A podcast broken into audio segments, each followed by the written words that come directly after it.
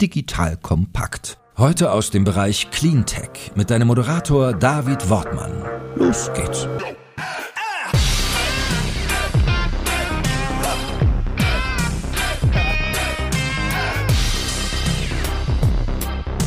Hallo und herzlich willkommen bei einer neuen Ausgabe des Deep Dive Cleantech Podcast hier bei Digital Kompakt. Mein Name ist David Wortmann und ich bin Gründer und Geschäftsführer von Deva Eco, einer auf Cleantech spezialisierten Beratungsagentur für Politik, Kommunikation und Marktstrategie.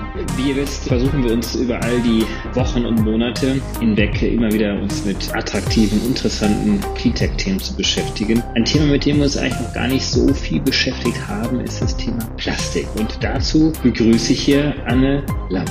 Anne Lamp ist die Gründerin und Geschäftsführerin von Traceless. Hallo Anne. Moin Moin, ich freue mich sehr, heute hier zu sein. Traceless, was für ein interessanter Name. Vielleicht fangen wir einfach mal damit an. Also damit sagt ja schon einiges aus, oder? Ganz genau. Wir produzieren Materialien, die eben, wenn sie in die Umwelt gelangen, traceless sind, sich direkt nach einiger Zeit oder nach schneller Zeit abbauen und dort keine Spuren hinterlassen, kein Mikroplastik, keine schädlichen Additive und einfach nützlich sind für die Umwelt und nicht schädlich.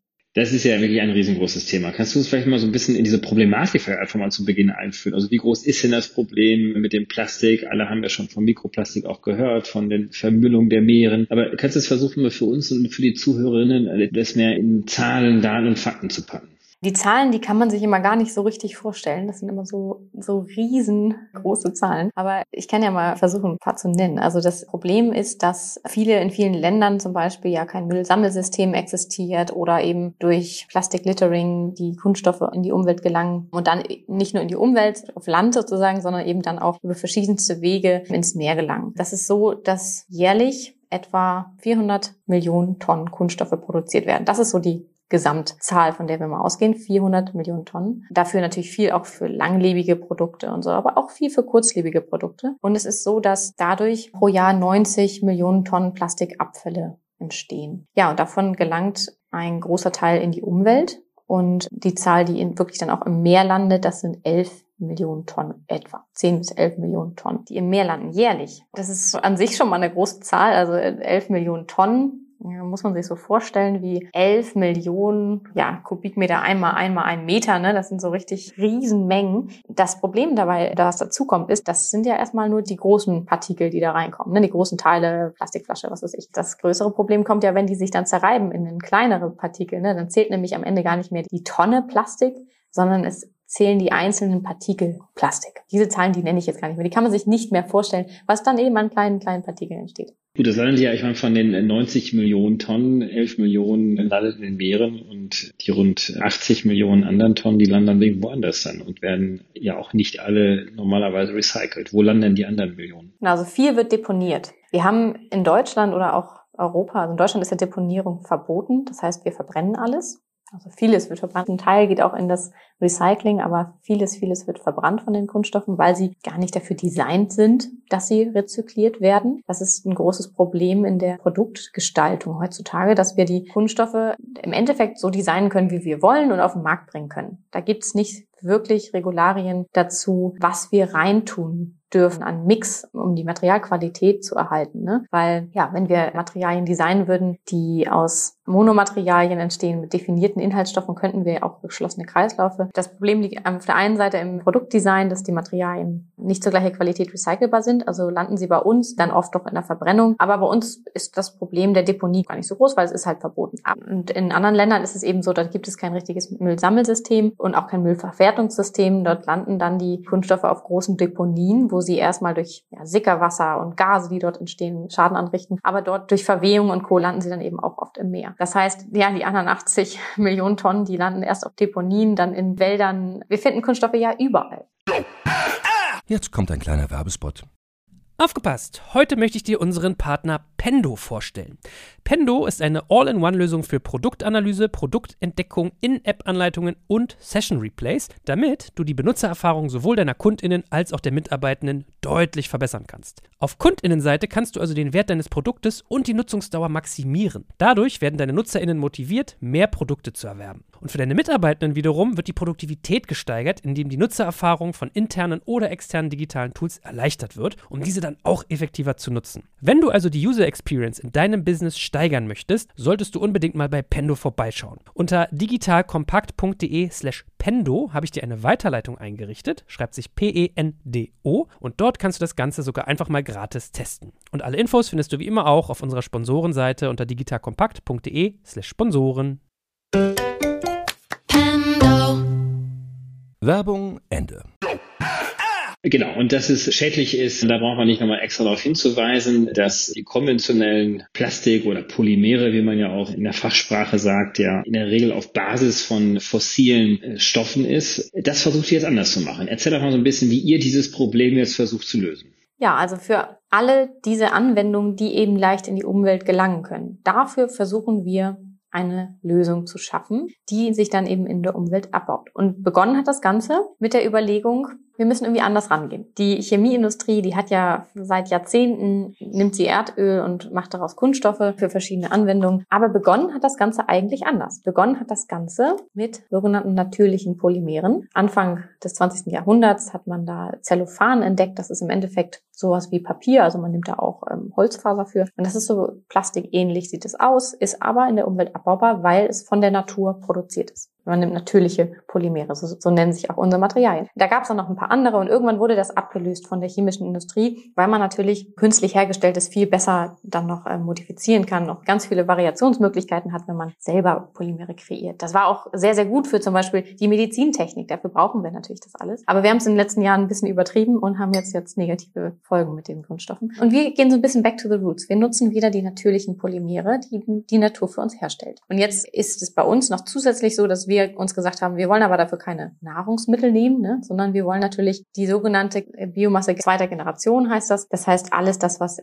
nicht primär äh, Lebensmittel ist, das nutzen wir. Wir nutzen Reststoffe der Getreideverarbeitung, wo oft dann nur die Stärke verwendet wird für verschiedene Anwendungen und das, was übrig bleibt, wird oft verfüttert an Tiere. Und das nutzen wir und haben ein Verfahren entwickelt, wie wir daraus die natürlichen Polymere, die dort drin sind, ja, rausholen können und zu plastikähnlichen Materialien verarbeiten können. Was wir konkret machen, ist, dass wir ein Granulat herstellen, ein Granulat, was verwendet werden kann von heutigen Kunststoffverarbeitern die dann eben daraus Materialien herstellen wie Verpackungen oder Einwegartikel oder Beschichtungen für Papier oder Klebstoffe. Also ihr habt dieses Verfahren entwickelt und ihr lizenziert das letztendlich dann nach außen hin oder habt ihr den Anspruch sozusagen all die Mengen, die es ja zu ergänzen oder zu replacen gilt, dann selber zu produzieren und zu verkaufen?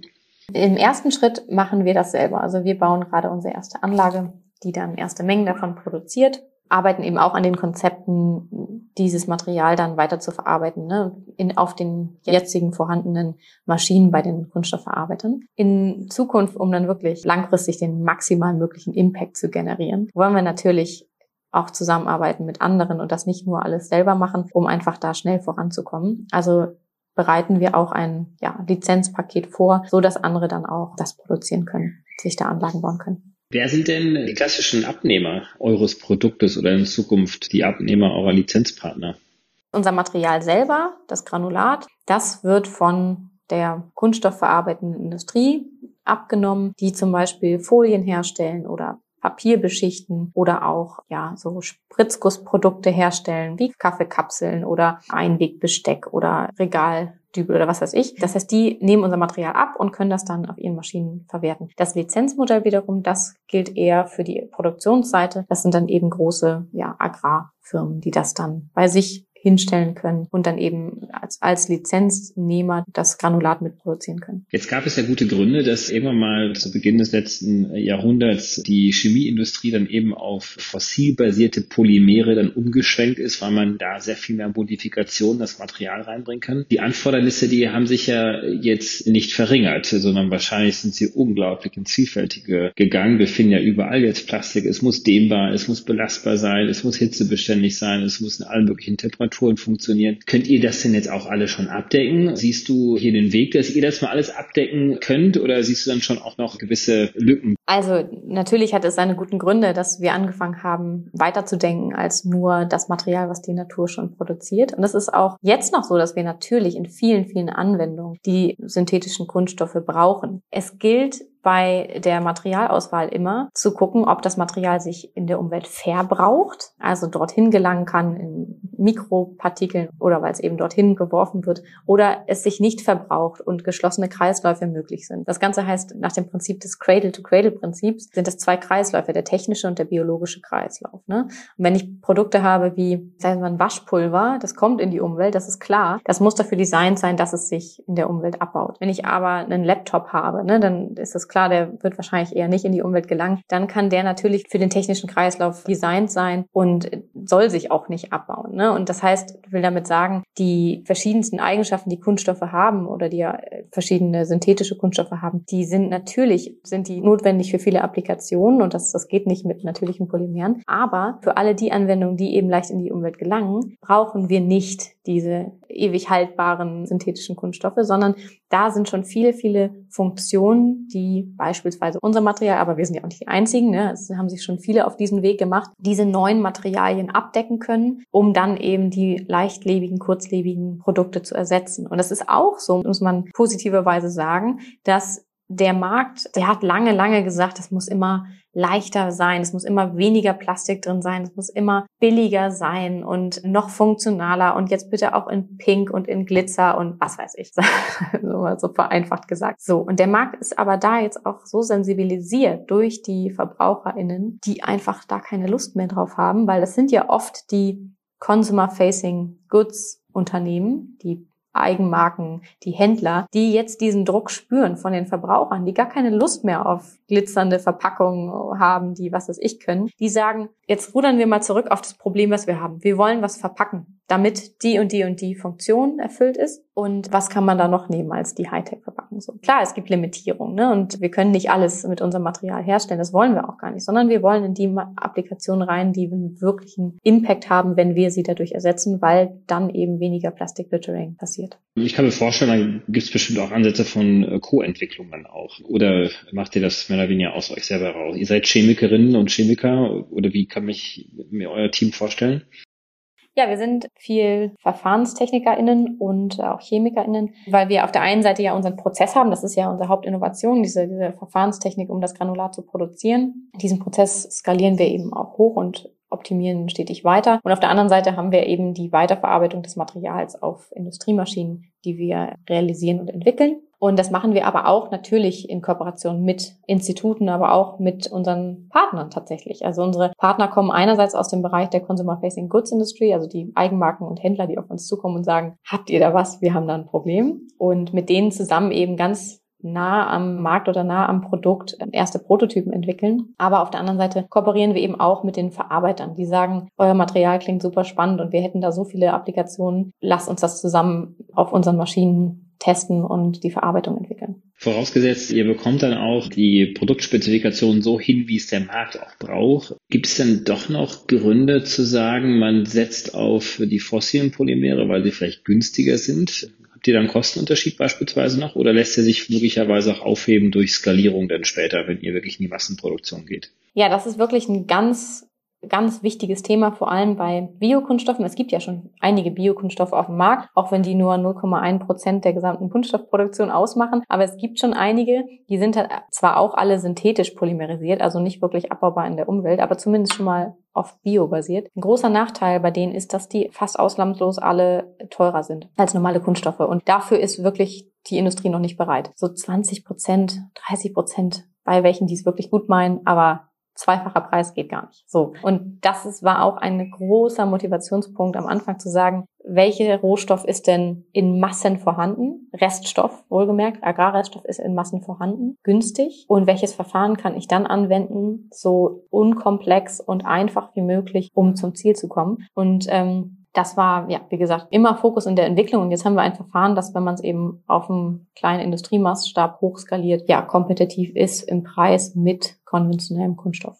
Wie ist denn die Verfügbarkeit dieser Reststoffe? Die hast du jetzt ein paar Mal angesprochen. Also du sagst, die sind irgendwie da in Mengen, aber gibt es da nicht auch noch Konkurrenz und Nutzungskonkurrenzen, beispielsweise mit der Bioenergie, die sich ja auch teilweise auf die Biomasse der zweiten Generation auch stürzen muss? Und wäre es dann vielleicht auch nochmal ein Weg, langfristig auch dahin zu gehen, dass man sagt, man muss halt dann vielleicht dann doch auch in die Pflanzenproduktion einsteigen, um sich diese Rohstoffe dann auch zu sichern? Oder siehst du das gar nicht so sehr? Also wir haben ja eine auf der Welt eine begrenzte Agrarfläche. Die ist begrenzt, die wird nicht mehr, es sei denn, wir holzen mehr ab. Und sie wird eher weniger durch den Klimawandel. Ne? Das ist schon auch ein signifikanter Verlust, den wir da jedes Jahr haben. Das ist klar. Das heißt, wir müssen diese Agrarfläche, die wir haben, natürlich primär für die menschliche Ernährung einsetzen. Das ist ganz klar. Wir haben nämlich da auch eine wachsende Weltbevölkerung mit wachsendem Wohlstand. So. Und nichtsdestotrotz müssen wir trotzdem von fossilen Rohstoffen weg. A, sind die endlich. B, erzeugen sie CO2-Emissionen und C, erzeugen sie noch viel weitere Umweltkatastrophen. Das heißt, wir müssen mit dem klarkommen, was wir haben. Diese Reststoffe zu nutzen für Energieerzeugung oder Materialien ist natürlich deshalb ein Muss. Also wir können nicht primär auf Nahrungsmittel setzen. Aber da gibt es natürlich eine Konkurrenzsituation. Das Erste, was man machen muss, ist die Effizienz zu erhöhen. Weil es ist tatsächlich so, dass vieles, vieles, vieles von diesen Nebenströmen noch ungenutzt ist. Also da ist eine riesige ja, Innovationsrückstau sozusagen, diese Reststoffe zu nutzen. Das Ganze nennt sich Bioraffinerie. Das ist das Erste. Und das Zweite ist ja, irgendwann werden wir konkurrieren auch mit Bioenergie zum Beispiel. Und ja, da ist die Antwort dann irgendwann, wir können die Welt nicht ernähren mit Fleisch. Das ist nun mal leider so. 75 Prozent dieser Ackerflächen, die werden für, für Viehfutter und Tierhaltung aufgewendet. Wenn wir die Welt 20 ernähren würden, dann bräuchten wir nur ein Fünftel dieser Fläche. Da ist schon ein bisschen was da, was wir dann zur Verfügung hätten. Das IFBB Hannover hat mal ausgerechnet, dass wenn wir unsere gesamte Kunststoffproduktion auf Bio basiert umändern würden, bräuchten wir fünf Prozent der Ackerflächen. Also da ist Potenzial da. Klar, wir müssen auch immer angucken, was ist der Realmarkt. Ne? Man kann nicht davon ausgehen in den Kalkulationen, ja, wenn wir alle Vegetarier werden oder Veganer werden, dann, dann passt das schon. Man muss dann schon auch gucken, was gibt der Realmarkt her, dass da keine Substitutionseffekte kommen und noch mehr Regenwald abgeholzt wird. Das ist ganz klar. Deshalb nutzen wir auch einen Reststoff, der eben als eher minderwertiges Futtermittel eingesetzt wird und nicht als das Soja-Ersatz zum Beispiel, wo dann ja wirklich Regenwälder für abgeholzt werden.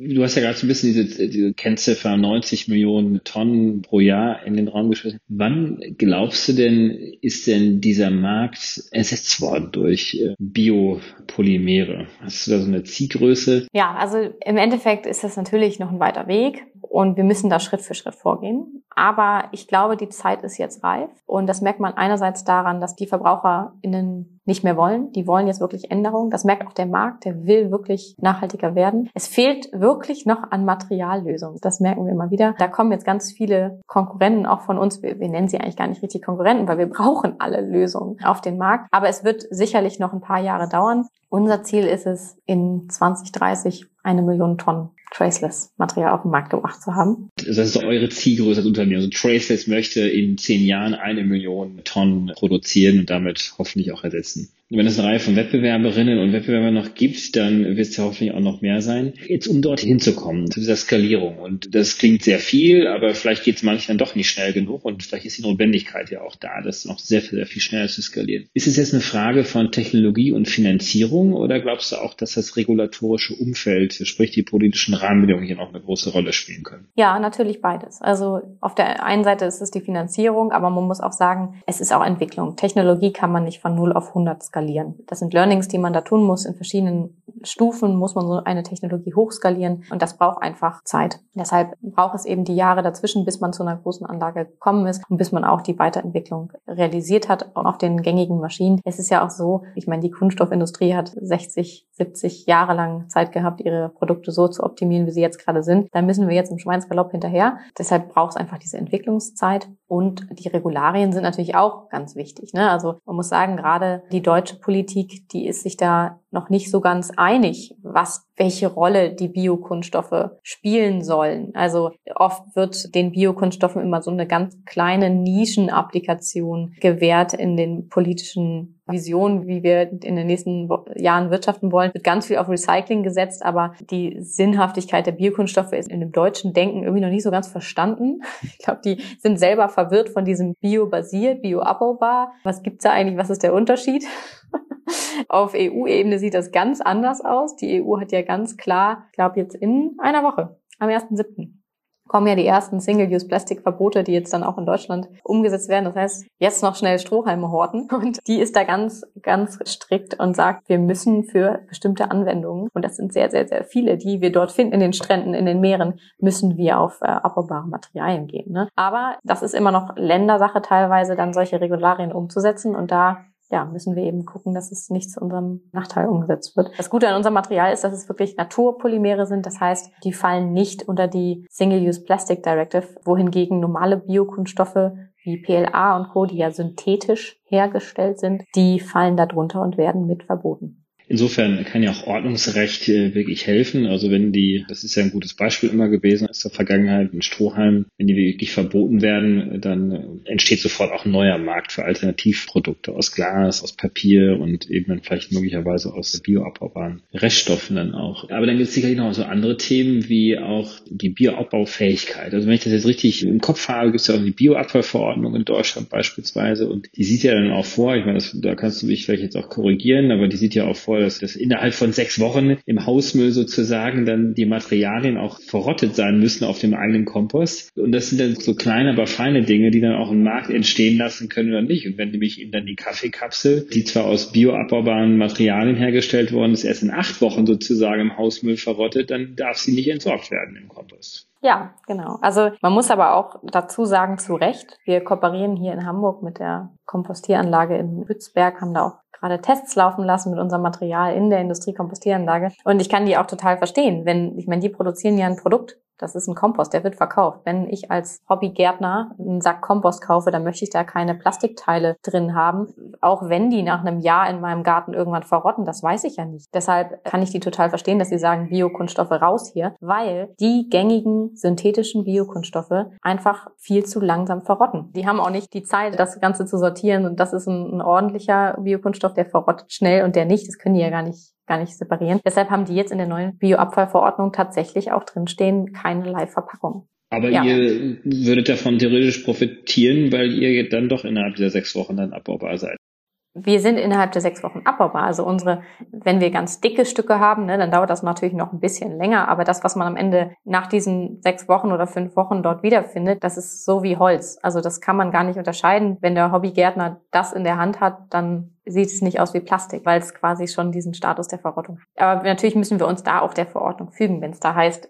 wir dürfen keine Verpackung äh, in den Biomüll tun, dann dürfen wir unseren Kunden auch nicht sagen, bitte schmeißt das alles in den Biomüll. Das ist eine Übergangsphase, bevor diese natürlichen Polymere in großen Zahlen auf dem Markt sind, äh, Zellophan zum Beispiel zählt ja auch dazu, ist das eine Übergangsphase, wo ich total verstehen kann, dass gesagt wird, jetzt hier bitte nichts mehr reinschmeißen. Es ist ja aber vom Impact, ist es ja auch in Ordnung, wenn es im Restmüll landet. Es geht ja darum, dass auf der einen Seite wir nutzen biobasierte Ressourcen, das heißt, das CO2, was, was bei der Verbrennung entsteht, ist biogen, das ist neutral, hat die Pflanze am Anfang aufgenommen, ne? ist im Endeffekt ist die Verbrennung im Restmüll eine beschleunigte Kompostierung, wenn man so will. Uns geht es ja vor allen Dingen darum, um die Fälle, wo es den Kreislauf verlässt, wo es in der Umwelt landet. Weil ich habe es irgendwie im Wald hingeschmissen, weil ich bin in einem anderen Land, wo es kein Müllsammelsystem gibt und dort ja landet es in der Umwelt. Und Natürlich wollen wir gerne in Zukunft, dass nur noch natürliche Polymere dann auch in den im Kompost akzeptiert werden, im Biomüll. Aber genau, da müssen wir erstmal hinkommen, dass dass dann wirklich das auch ordentlich geregelt ist, dass nur noch diese Materialien da reinkommen. Wir haben über Technologie gesprochen, die Entwicklung, die notwendig ist. Wir haben über das regulatorische Umfeld gesprochen. Lass uns doch mal vielleicht äh, zum Abschluss auch gerne ein bisschen über das Thema Finanzierung nochmal sprechen. Ihr habt die erste Finanzierungsrunde abgeschlossen, weil ich das auch richtig äh, auch schon den Medien entnommen habe. Planet A ist beispielsweise einer eurer Ankerinvestoren. Ja, genau. Sehr schön. Und jetzt habt ihr erstmal Ruhe oder kommt jetzt die nächste Finanzierungsrunde? Wie seid ihr da jetzt aufgestellt? Also wir haben die Finanzierung im April bekommen, drei Investoren, unter anderem eben Planet A als Impact Impact Investor sind wir eben auch besonders froh, dass wir einen Impact Investor drin haben, weil es ist unsere Mission ist wirklich einen Impact zu generieren als Prio 1. Und so sind eben auch unsere Werte und die passen sehr gut zusammen. Das nächste, was kommt, ist eben mit diesem Investment bauen wir unsere Pilotanlage und bringen erste kleine Mengen auf den Markt. Und danach steht direkt die Skalierung in die Demonstrationsanlage an, was eine kleine Industrieanlage automatisiert ist, die das Ganze dann in größeren Mengen herstellt. Dafür brauchen wir natürlich die nächste Finanzierung, ganz klar. Und ja, das wird dann im nächsten, übernächsten Jahr passieren. Jetzt seid ihr ja kein klassisches Digitalunternehmen oder eine Softwarebude, der es möglicherweise etwas leichter fällt, Geld zu raisen. Hast du jetzt in, der ersten Finanzierungsrunde festgestellt, dass es ein bisschen schwerer ist in Deutschland und Europa für wirklich Technologiethemen, für Cleantech-Themen Geld zu raisen oder machst du da jetzt gar nicht so die Sorgen? Klar, also wir haben oft den Kommentar bekommen, naja, so ein Software-Startup wäre schon attraktiver, ne, weil nicht so viel Risiko, nicht so viel Invest, was man in Hardware stecken muss. Ja, aber wenn wir keine Materiallösungen anbieten, dann kommen wir auch nicht weiter. Ne? Also die Investoren haben auch schon jetzt begriffen, ging ja auch viel durch die Presse, dass jetzt große BlackRocks, was weiß ich, angefangen haben, ähm, in Sustainable Companies zu investieren oder ihre Sustainable Strategy aufzustellen. Viele wollen sich dann schon auch irgendwie beteiligen in diesem grünen Feld. Das haben wir schon auch gemerkt. Das heißt, wir haben sehr, sehr, sehr viel Interesse bekommen. Letztendlich war es für uns dann aber klar, dass wir keine Investoren nehmen, die sich dann nur so einen grünen Touch mit dazu holen wollen, sondern wir wollten wirklich welche, die was davon verstehen und die da wirklich auch hinterstehen. Das heißt, ich würde sagen, es wird schon auch für die Investorenwelt immer attraktiver, auch trotz der, Hardware-Komponente dort rein zu investieren, weil das jetzt einfach ein Trend ist, der echt riesig ist. Aber da muss ich sagen, sind wir froh, einen echten Impact-Investor zu haben. Eine Million Tonnen, die ihr bis 2030 ersetzen wollt. Was ist das Ziel für nächstes Jahr oder für die nächsten zwei Jahre? Also nächstes Jahr wollen wir erstmal mit ein paar Tonnen auf dem Markt, die ersten Produkte, die ersten Anwendungen mit denen auf den Markt gehen. Und wie gesagt, im nächsten Jahr oder in den nächsten ein, zwei Jahren planen wir dann die nächste Produktionsstufe und mit der können wir dann schon erste Kunden bedienen in ihrem gesamten Bedarf. Ne? Also so ein Kunde braucht dann ja auch gern mal 1000, 2000 Tonnen und genau solche Kunden können wir dann auch schon bedienen. Und danach folgt dann eben die weitere Skalierung in der Industrieanlage. Das größte Thema, entnehme ich jetzt in unserem Gespräch, ist bei euch jetzt wahrscheinlich vor allen Dingen jetzt die Pilotanlage auf die Straßen zu bringen und die Entwicklung möglichst schnell und mit hoher Qualität voranzubringen. Ganz genau. Da arbeiten wir mit Hochdruck dran und ja, es ist auf jeden Fall ein großes Abenteuer.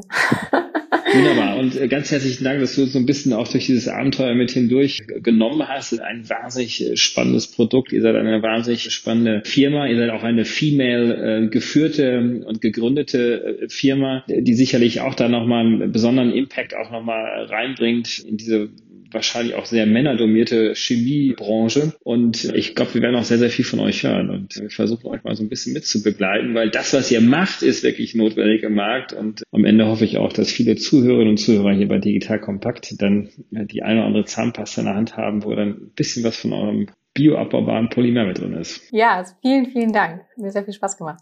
Danke, Anne. Auf bald. Tschüss. Ciao. Danke fürs Zuhören beim Digital Kompakt Podcast. Du merkst, hier ziehst du massig Wissen für dich und dein Unternehmen heraus. Wenn du mit uns noch erfolgreicher werden möchtest, abonniere uns auf den gängigen Podcast-Plattformen. Und hey, je größer wir werden, desto mehr Menschen können wir helfen. Also erzähl doch auch deinen Kolleginnen und Kollegen von uns. Bis zum nächsten Mal.